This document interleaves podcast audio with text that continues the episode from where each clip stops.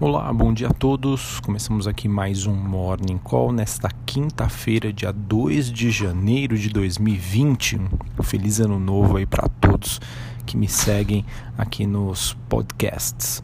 Bom, pessoal, após uma breve correção nos últimos dias de 2019, os ativos de risco estão iniciando o novo ano em tom positivo, com uma alta generalizada para as bolsas. É, além delas, né, nós temos as commodities também que, é, que sobem nesta quinta-feira, com o petróleo se sustentando em torno de 61 dólares o barril e o minério de ferro avançando aí com notícias sobre a China. Então, por mais que eu não ache valor em muitos ativos globais, exceto por manter o meu otimismo aqui com o Brasil e alguns ativos emergentes, eu entendo aí que precisaríamos de algum trigger, né? algo que ainda não existe para alterar essa dinâmica muito positiva que vem se construindo nos últimos meses.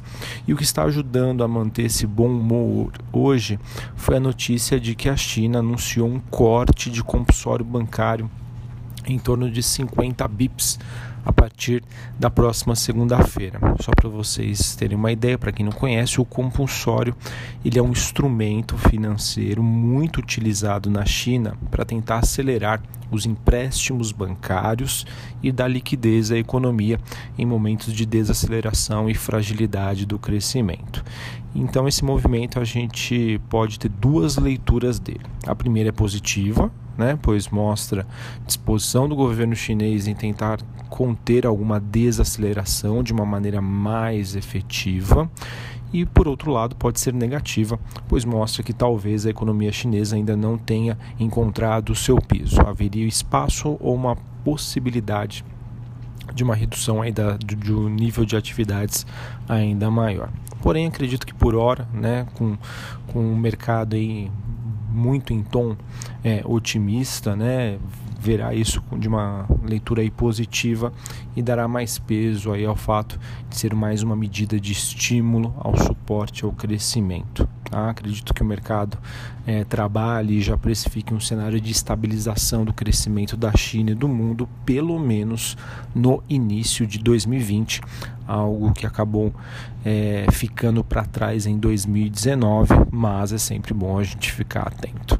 Bom, além desse corte no compulsório, tivemos na China dados do PMI Caixin de manufaturas em dezembro, que teve pontuação de 51,5 em linha com o previsto. E na região uh, da zona do euro, na Europa, é, o PMI de manufaturas, o índice de atividade industrial, superou as estimativas em dezembro.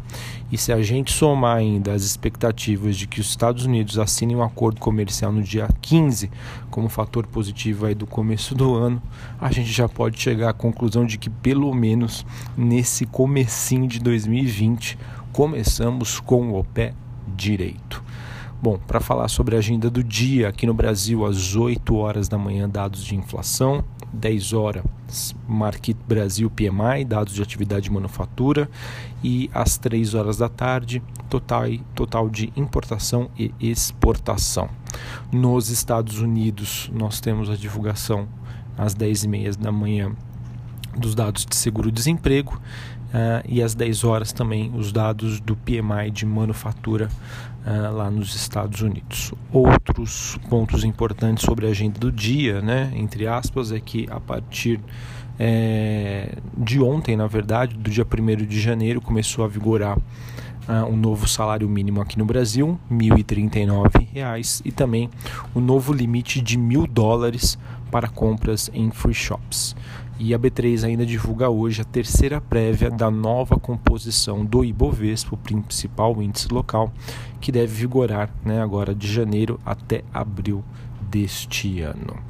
Bom, para falar agora sobre o cenário corporativo, tivemos a informação é, ainda esta semana que BB Seguridade informou que fará uma redução de capital no valor de 2,7 bilhões de reais, o que equivale a R$ 1,35 por ação. Com essa redução de capital, o Banco do Brasil deve receber aí cerca de 1,8 bilhões.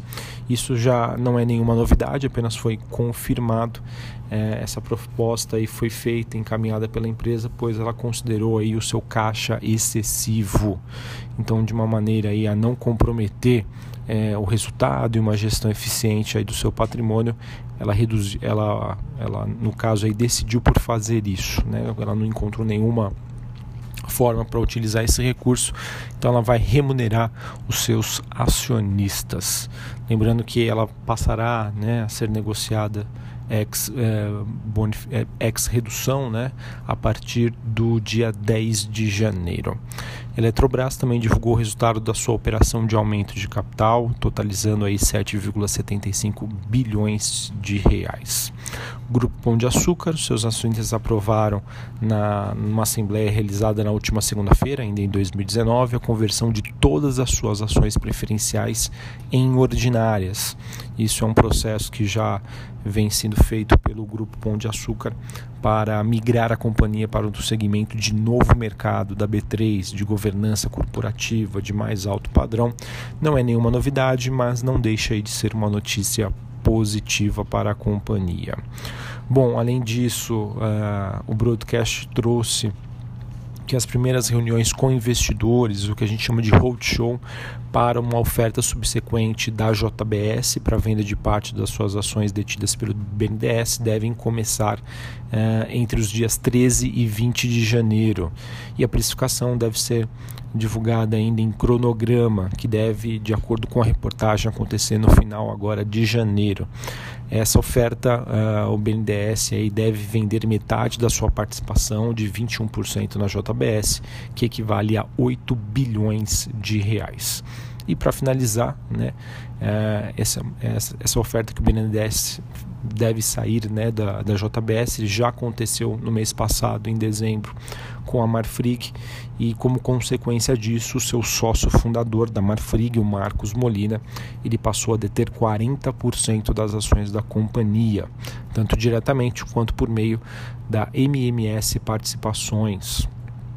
É, no caso, uh, depois dessa oferta pública realizada aí pelo BNDES, que se desfez aí a sua posição na Marfrig, uh, também se tornaram acionistas relevantes da companhia os bancos Morgan Stanley, JP Morgan, é, ambos aí com participação de 6,4 e 8,7 respectivamente.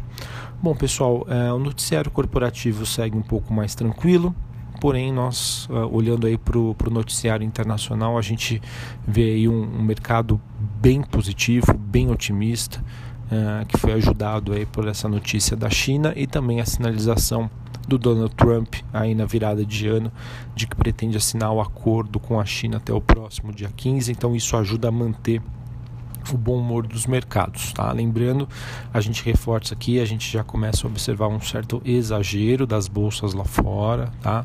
Para algumas ações, mas como não há ainda nenhum motivo, né? Nada que justifique é, alguma mudança aí no cenário de curto prazo, né? Alguma notícia negativa, então os mercados eles continuam aí a manter aí é, essa boa performance e a gente agradece, né? Óbvio, a gente quer que tudo suba, é, mas a gente sabe que as coisas às vezes não funcionam bem assim. Enfim, noticiário por enquanto segue positivo.